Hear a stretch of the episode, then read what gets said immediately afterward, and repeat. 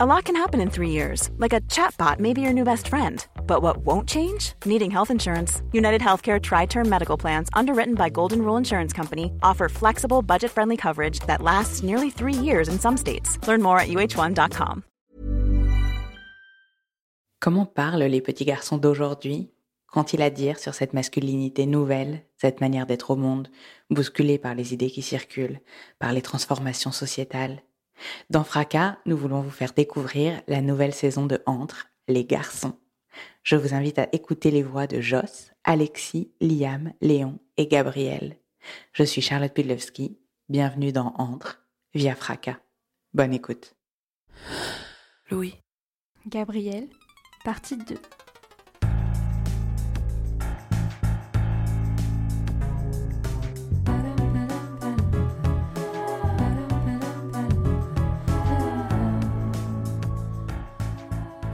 Quand on est trans, enfin quand on est un mec trans en tout cas, euh, les gens vont beaucoup attendre de nous qu'on, du coup, qu'on soit un vrai mec et avec des gros guillemets, qu'on se comporte comme un mec euh, cisgenre, donc un mec pas trans. Si on est un tout petit peu trop féminin pour eux, on sera pas, pas suffisamment trans. Et euh, en même temps, euh, si on correspond trop aux clichés, bah, ça veut dire que on tombe dans la masculinité toxique. Et du coup, il y a un entre-deux à faire. Et en fait, quoi qu'on fasse, les gens seront jamais contents. Et du coup, c'est peut-être aussi ça qui me permet de me détacher. C'est que je me dis, au final, vu que je suis trans, dans tous les cas, c'est ça qui va bloquer les gens. Et euh, du coup, je peux être juste comme je veux et j'ai pas besoin de, de suivre ces critères euh, attendus euh, des gens. Parce qu'au début, t'as vraiment senti qu'on attendait quelque chose de toi en tant que mec trans. Bah, je sais que même dans la communauté trans, il y a des gens qui, qui justement sont très à fond là-dedans, qui estiment que si un mec trans n'est pas assez masculin, c'est que c'est pas un vrai trans.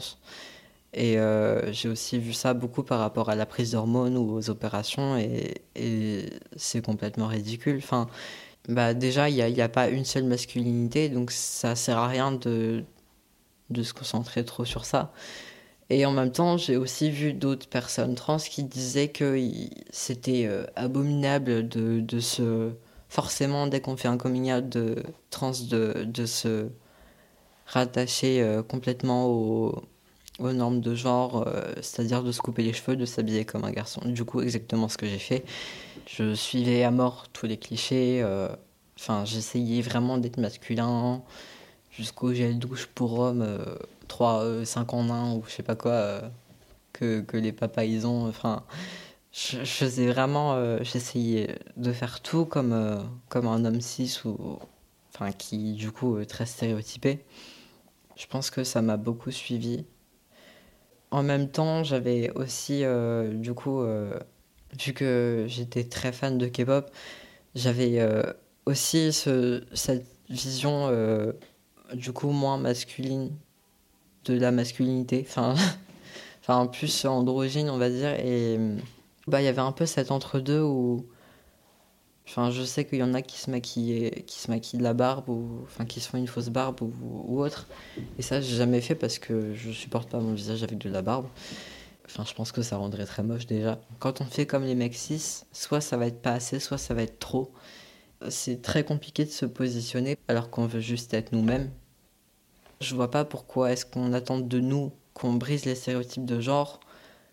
Mais du coup, je suis contente d'avoir réussi à m'en détacher.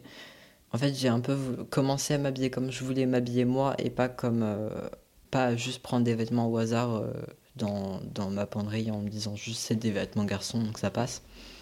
Du coup, ironiquement, à me détacher un peu des, des clichés des mecs qui s'habillent n'importe comment, qui s'en foutent de ce à quoi ils ressemblent. Et c'est ironiquement comme ça que les gens ont commencé à plus me percevoir euh, en garçon. euh. Je donnais peut-être un peu plus l'illusion d'avoir confiance en moi et du coup, je sais pas, peut-être que c'est ça aussi. Pour continuer, je sais pas ce que t'en penses, Gabriel, mais j'ai envie qu'on qu'on poursuive cette conversation à l'extérieur. Parce que j'ai envie qu'on aille discuter près de, de ton lycée, d'où tu es sorti il y a quelques mois. Merci pour le thé. hein. Alors on ressort sur un boulevard où circulent de nombreuses voitures. Et là, la boulette, je lui parle de son permis. Je l'ai raté il y a pas longtemps. C'est un, c'est un rêve, un fantasme de t'imaginer en train de conduire une voiture, de partir en vacances? D'un côté, oui, et d'un autre côté, ça me fait un peu peur parce que euh, ça, ça fait un peu bizarre d'avoir euh, soudainement autant de responsabilités euh, sur sa propre vie. Et je sais pas, enfin, c'est c'est intimidant un peu. Mais est-ce que tu t'as déjà imaginé quel voyage tu ferais en premier? Je sais pas, peut-être déjà aller jusqu'à Auchan. Mais euh, je ferais des plans de course.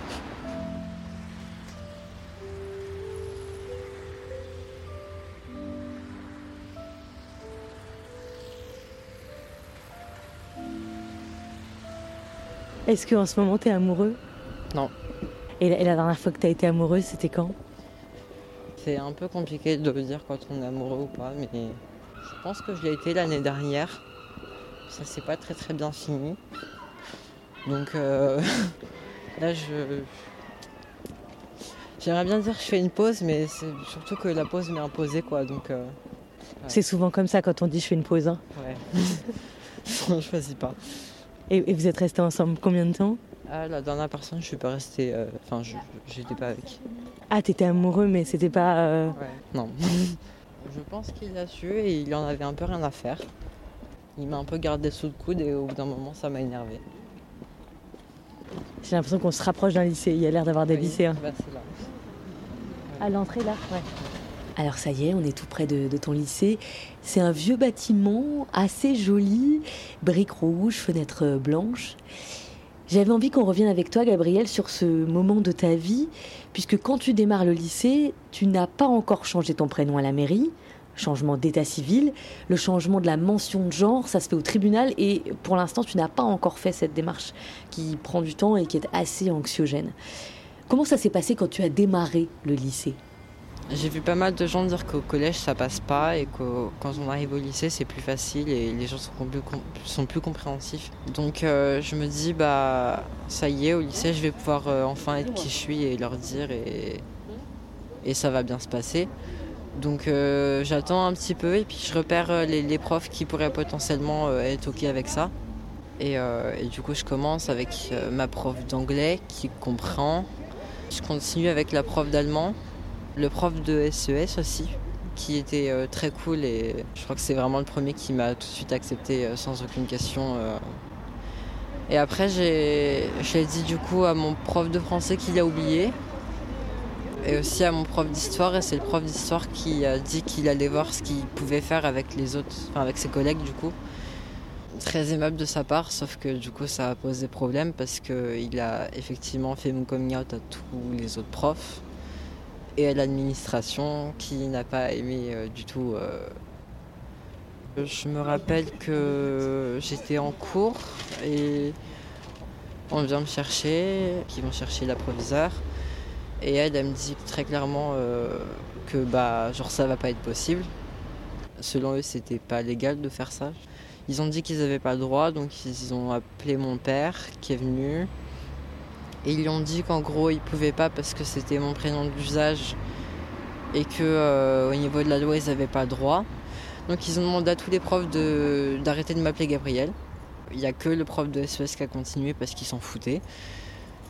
Ça m'a un peu, euh, un peu beaucoup blessé quand même parce que, bah, en fait, j'a- j'arrive, j'ai cherché au niveau des lois et j'arrive toujours pas à savoir si c'est légal ce qu'ils ont fait.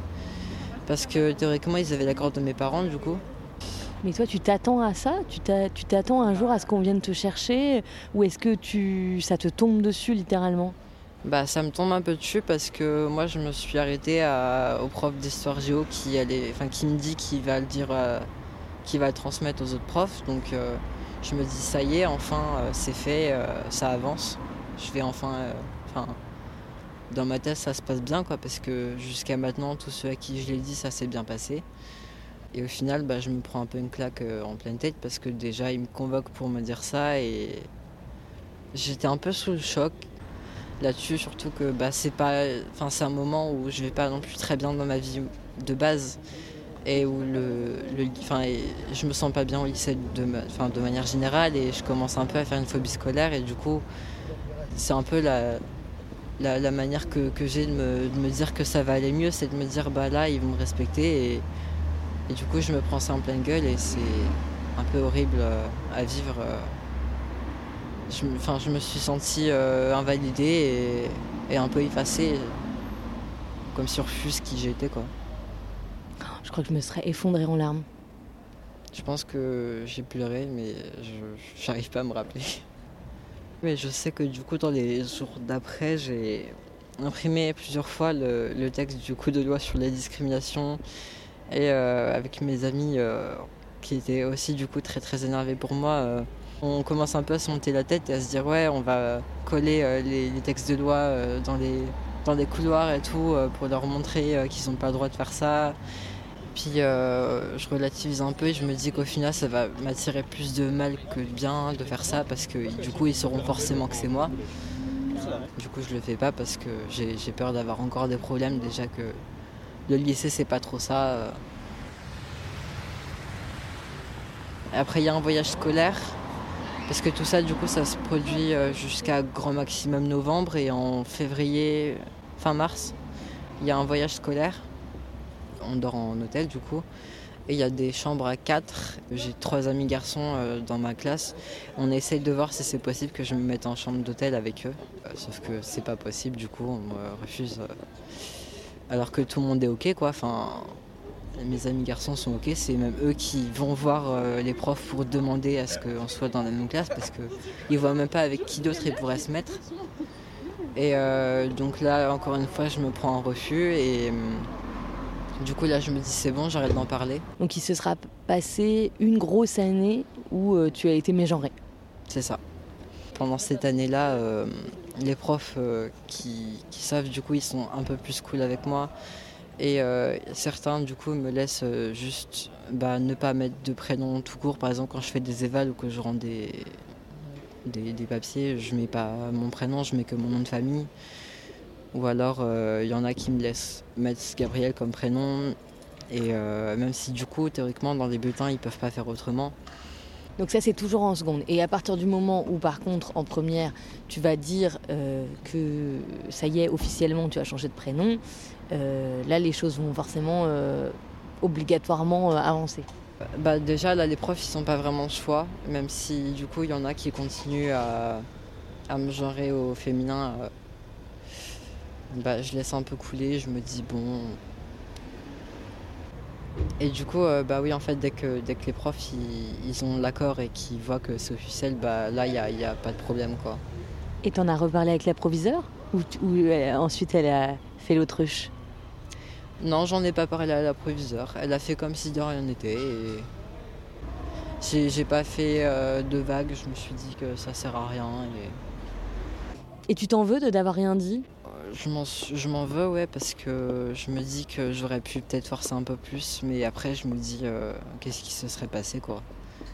Mais j'ai pas la foi non plus de me battre avec des adultes pendant des mois, quoi.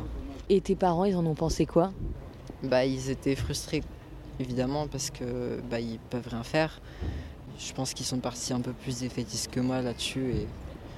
mais ils n'ont pas vraiment cherché à faire quoi que ce soit. Et, tes parents, ils sont comment aujourd'hui? Bah, ils m'appellent Gabriel, enfin, ils m'appellent Gab plus que Gabriel. Euh, et ils me genre masculin, mais ils ont tendance à souvent vouloir euh, me faire regarder des reportages euh, ou des émissions sur le domaine de la transidentité, comme si je ne connaissais pas déjà assez bien le sujet. J'avais trop l'impression que c'était traité comme un, comme un objet de fascination. Euh. Le seul truc qui les intéresse, c'est les effets de la testostérone et comment se passent les opérations chirurgicales euh, de rétribution sexuelle. Et c'est hyper détaillé, mais c'est très très malsain, je trouve.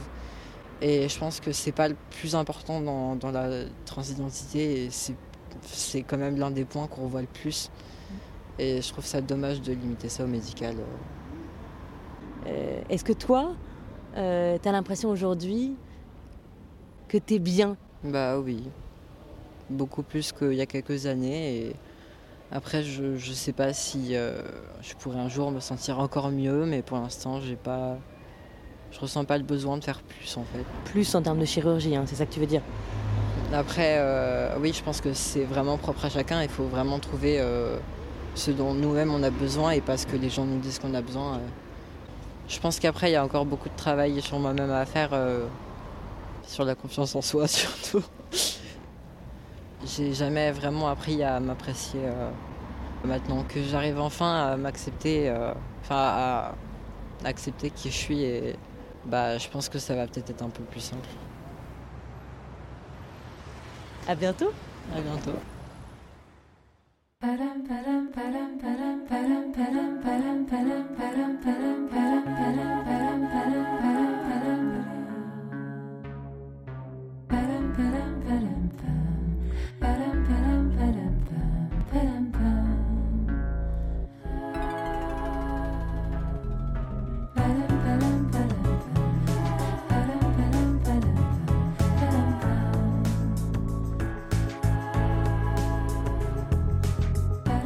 D'écouter Les Garçons, la saison 3 de Entre. J'ai fait l'interview de Gabriel dans cet épisode. Jean Thévenin en a fait la réalisation. Elsa Berthaud a aidé au montage. La musique est de Sylvie O'Haraud et l'illustration de Lucie Barthes de Jean. Entre est un podcast Louis Média et cette saison a été produite par Maureen Wilson et Mélissa Bounois. Vous savez tout. Bonjour, ici Louis Vindel. Vous m'avez peut-être écouté dans Passage, aux côtés de Solal, mais aujourd'hui je vous dis deux mots sur Lettres Zola, une publication soutenue par Louis Média. La promesse de Lettres Zola, c'est d'amener la littérature dans votre boîte aux lettres. Chaque mois, recevez un texte original et inédit par une jeune plume française. Un petit livre d'une cinquantaine de pages, grâce auquel vous pourrez vous plonger dans un sujet de société et découvrir les nouveaux visages de la littérature contemporaine. Mathieu Palin, Blandine Rinkel, Arthur Dreyfus, Abigail Assor, François-Henri Désérable et bien d'autres. Vous pouvez vous abonner à partir d'un peu plus de 6 euros sur www.lettrezola.fr. Bonne écoute et bonne lecture. When you make decisions for your company, you look for the no-brainers. If you have a lot of mailing to do, stamps.com is the ultimate no-brainer. Use the stamps.com mobile app to mail everything you need to keep your business running with up to 89% off USPS and UPS. Make the same no-brainer decision as over 1 million other businesses with stamps.com. Use code PROGRAM for a special offer. That's stamps.com, code PROGRAM.